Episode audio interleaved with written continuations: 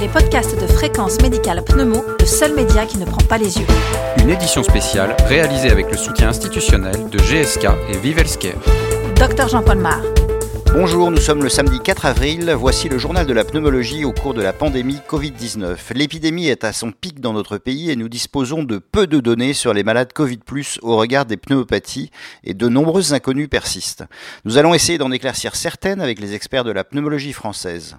Notre édition audio de Fréquence médicale en pneumologie est aujourd'hui consacrée à la prise en charge de la BPCO au temps de la pandémie. Et nous avons interviewé le professeur Pierre-Régis Burgel, pneumologue au CHU Cochin à Paris. Bonjour Pierre-Régis Burgel. Bonjour.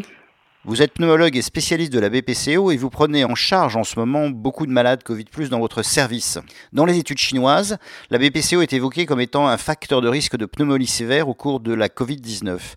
Est-ce que vous avez des données plus précises? Euh, Pour l'instant, on manque un petit peu de données. Ce qui est sûr, c'est que euh, les patients atteints de BPCO cumulent un certain nombre de facteurs de risque euh, d'infection à Covid, en particulier euh, le vieillissement, puisqu'on sait que c'est une maladie qui touche principalement, euh, en tout cas dans ses formes graves, les sujets âgés, euh, que les tabagiques sont plus exposés que les autres, et que par ailleurs les patients BPCO ont souvent des comorbidités surajoutées, type hypertension artérielle, diabète, qui ont été fréquemment retrouvés dans les formes graves de Covid.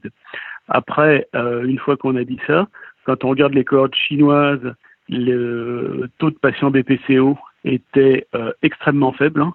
euh, c'était de l'ordre de 1%, ce qui est euh, un tout petit peu étonnant.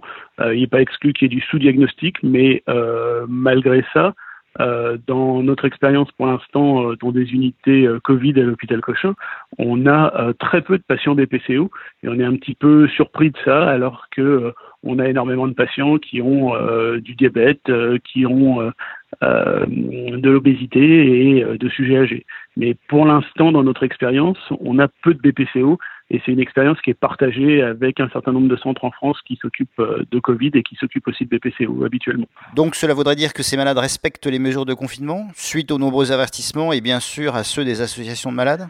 Ouais, c'est parfaitement possible. On a l'impression que les malades se sont barricadés chez eux et qu'ils euh, ont peut-être plutôt respecté les mesures de confinement, euh, les mesures barrières, euh, le lavage des mains, les solutions alcooliques et éventuellement les masques.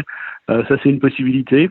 Il y a un certain nombre d'autres théories qui circulent sur le fait qu'éventuellement les corticoïdes inhalés pourraient, qui sont fréquemment prescrits chez les patients atteints de BPCO, pourraient protéger du Covid. Pour l'instant, on est quand même très largement dans la spéculation.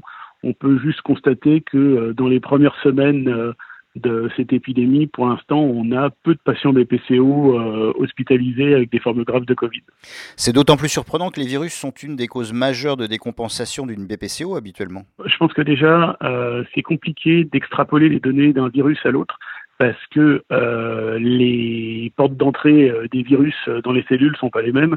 Euh, on sait par exemple que pour les rhinovirus qui sont fréquemment retrouvés, la porte d'entrée c'est une molécule qui s'appelle ICAM1 dans les cellules, alors que pour le Covid c'est les récepteurs de l'enzyme de, de, conversion, en particulier les, les récepteurs de type 2, qui ont été incriminés. Donc je pense que c'est difficile d'extrapoler le risque d'infection d'un virus à un autre chez les patients BPCO.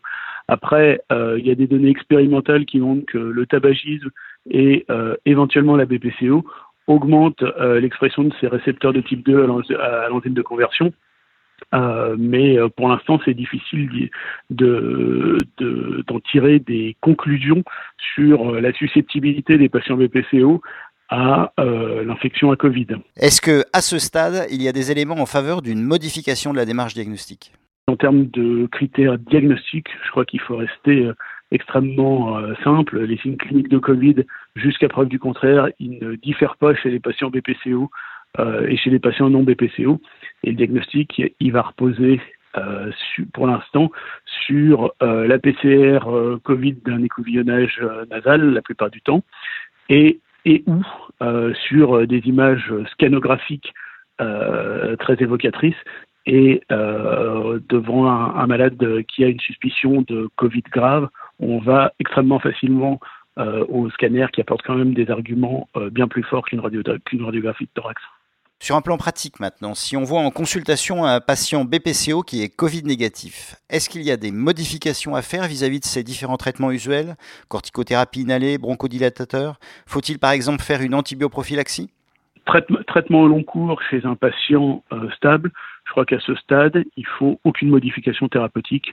Euh, il n'y a pas de raison d'antibioprophylaxie, euh, en tout cas on n'a aucun élément en faveur de ça actuellement, euh, et il n'y a pas de raison non plus de modifier les thérapeutiques en cours, en particulier les corticoïdes inhalés peuvent être poursuivis, et chez les rares malades qui ont besoin d'une corticothérapie orale, il ne semble pas licite actuellement de modifier cette corticothérapie orale.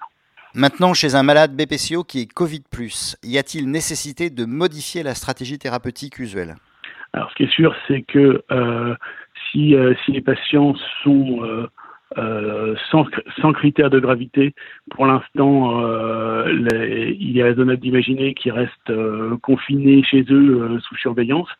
S'ils ont des critères de gravité et qui sont hospitalisés, les questions qu'on peut se poser, c'est une antibiothérapie euh, sur euh, les bactéries habituellement constatées euh, chez les patients atteints de BPCO, donc pneumocoque, moraxella, hémophilus, bah, éventuellement pseudomonas chez les patients les plus sévères. ça, je crois que ça change pas beaucoup. Ensuite, en termes de corticothérapie systémique, je pense que si on peut les éviter en phase aiguë d'une infection à Covid, c'est sans doute mieux, même si maintenant, dans le traitement des infections à Covid, il y a des gens qui ont proposé ces corticoïdes, mais si c'est juste dans l'idée de euh, traiter une exacerbation de DPCO, il vaut mieux euh, se passer de corticoïdes. Et puis après, il y a des recommandations qui ont été faites sur les nébulisations, où euh, quand les patients sont Covid+, le fait de faire des aérosols de bronchodilatateurs, comme on fait d'habitude dans les exacerbations de BPCO, c'est à risque de nébuliser du Covid, et il a été suggéré que ça serait peut-être mieux de faire euh, des fortes doses de bronchodilatateurs en spray dans des chambres d'inhalation, que peut-être ça nébulise moins de Covid. Donc ça, c'est une première proposition. Et puis ensuite, euh, chez les malades les plus sévères, ceux qui ont besoin en particulier de ventilation non invasive, il a été recommandé euh, d'éviter les circuits à fuite et de privilégier les circuits fermés, soit en double branche, soit avec valve expiratoire, en mettant des filtres sur les différents endroits du circuit de façon à limiter là aussi euh, la nébulisation du Covid. À ce stade de l'épidémie, quel est votre take-home message pour les pneumologues?